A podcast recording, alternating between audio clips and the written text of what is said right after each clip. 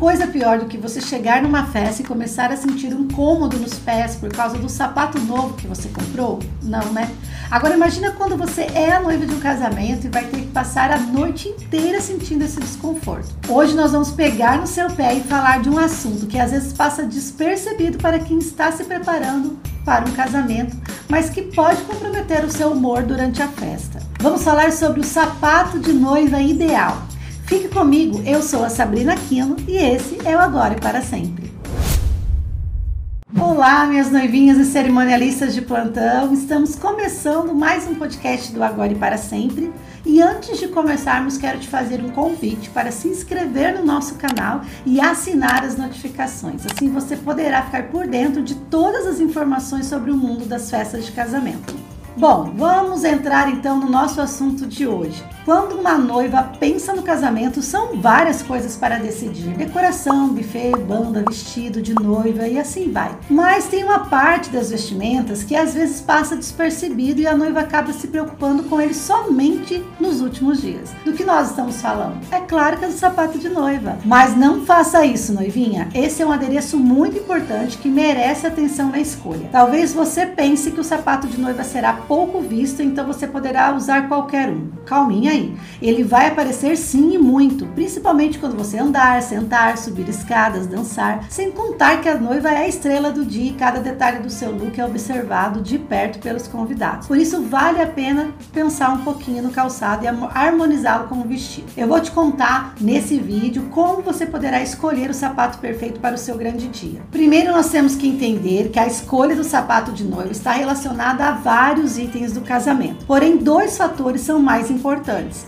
O primeiro deles, com certeza, é o vestido. A cor, formato e estilo são determinantes para a escolha do seu sapato. O ideal é comprar o sapato de noiva cerca de três meses antes do casamento. Assim você vai usando ele nas provas de vestido para ir laceando e tornando ele mais confortável para usá-lo no grande dia. Então, noivinha, logo que você definir qual será o vestido, já providencie os seus sapatos para que nas próximas provas você consiga colocar o vestido com o look completo. Outro ponto importante para a escolha do sapato ideal é o local do evento. Isso porque ele vai impactar no estilo do calçado. O salto alto fica mais bonito nas igrejas. Se o casamento for no campo, o recomendável são sapatos com salto mais grossos e fechados. Já na praia, a noiva pode até mesmo casar descalça, mas o ideal é uma rasteirinha bem estilizada e adequada para a ocasião.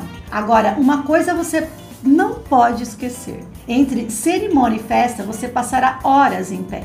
Por isso, muito além do calçado bonito, conforto é o ponto principal. Eu separei para você algumas dicas importantes para escolher o sapato ideal e como você poderá aliar a beleza e o conforto no seu grande dia. Primeiro, como eu já disse aqui, prove o par de sapatos com muita antecedência, de preferência logo que escolher o vestido. Não tenha pressa. Se puder, leve para casa em consignação para experimentar Faça isso e tenha muita calma na escolha. Se não puder, vá com tranquilidade à loja sem pressa. E uma dica extra: não se esqueça de provar os dois pés, porque é normal um sapato ficar apertado mais do que o outro. Outro erro grave quando você vai comprar um sapato é não se importar com conforto.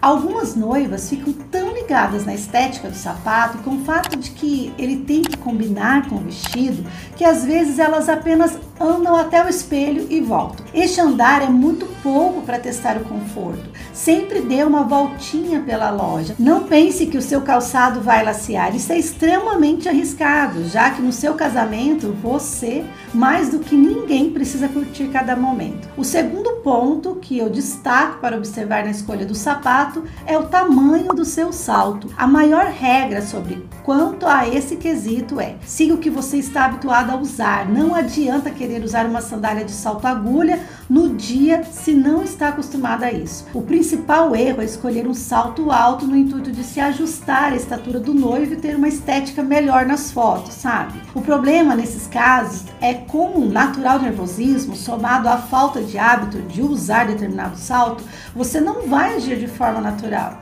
Agora, se você não abre mão do salto alto, o melhor é procurar por um modelo meia pata e que tenha uma pulseira no tornozelo tudo para dar mais firmeza no seu caminho até o altar. Já os sapatos para noivas de salto baixo devem ter uma forma confortável e precisam combinar com o vestido também.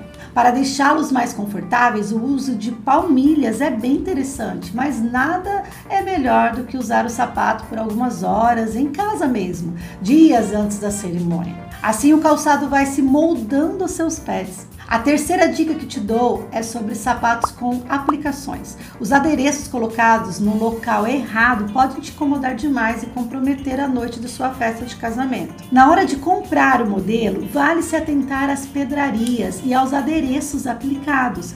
Pedras muito grandes, pérolas de plástico ou rendas mal aplicadas estragam qualquer sapato. Também vale tomar cuidado com as ofertas de sapato de noiva baratos pela internet. Alguns podem deixar a desejar na foto parece bonito, mas quando chega é um desastre. A quarta dica que eu não poderia deixar de falar é sobre a tonalidade do sapato com o vestido. Eles precisam estar em extrema harmonia. E quando eu falo em harmonia, a gente precisa entender que ela vale até mesmo para o vestido branco. E por que eu estou falando isso? É porque existe vestido branco que não é bem branco, é o chamado off-white. Muitas noivas acham que a diferença entre off-white e é o branco é pequena, por isso não há problema em combiná-los. Só que quando colocados uma peça off-white ao lado de uma bem branquinha, ela sempre fica um aspecto de branco encardido, sabe? Então preste atenção nos tons. Para acertar na hora da compra, tem um pedacinho do vestido em mãos, assim você consegue bater as tonalidades e levar o sapato de noiva com, a cor mais próxima possível para casa. Na minha quinta e última dica, quero ressaltar que sapatos coloridos podem sim fazer parte do look da noiva, mas eles precisam combinar com o estilo da festa. Quem quer ousar na escolha do sapato, sempre pode recorrer a um modelo colorido. Só que é necessário tomar cuidado. Não dá para usar um sapato de noiva rosa pink ou um sapato de noiva vermelho se eles não combinarem com o contexto da festa.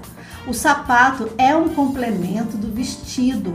Não adianta ter um look todo tradicional e um calçado colorido no meio disso. Não vai ficar bom. A cor tem que fazer muito sentido com o look.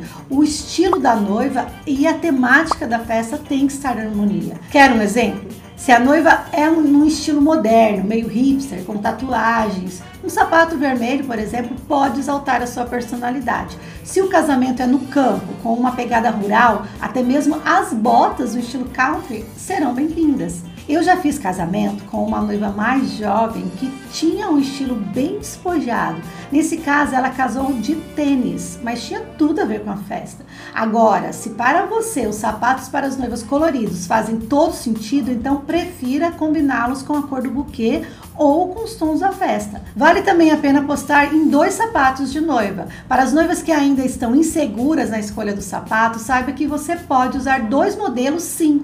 Assim como é tendência usar dois vestidos de noiva, você pode utilizar o sapato alto na igreja e depois substituí-lo por um modelito mais baixinho para a festa. Mas assim, não se esqueça de levar também para a festa o tradicional chinelinho de tiras. O sapato é muito importante para compor o traje da noiva, mas vai ter um momento da festa que a noiva vai querer celebrar, festejar e nessa hora o melhor mesmo é colocar um confortável chinelo nos pés e aproveitar o momento. E daí, o que você achou dessas dicas de hoje? Aproveite para deixar o seu comentário e não se esqueça de se inscrever no canal e assinar as notificações. Eu quero agradecer a sua atenção e até a semana que vem com mais um assunto do mundo dos casamentos. Tchau, gente!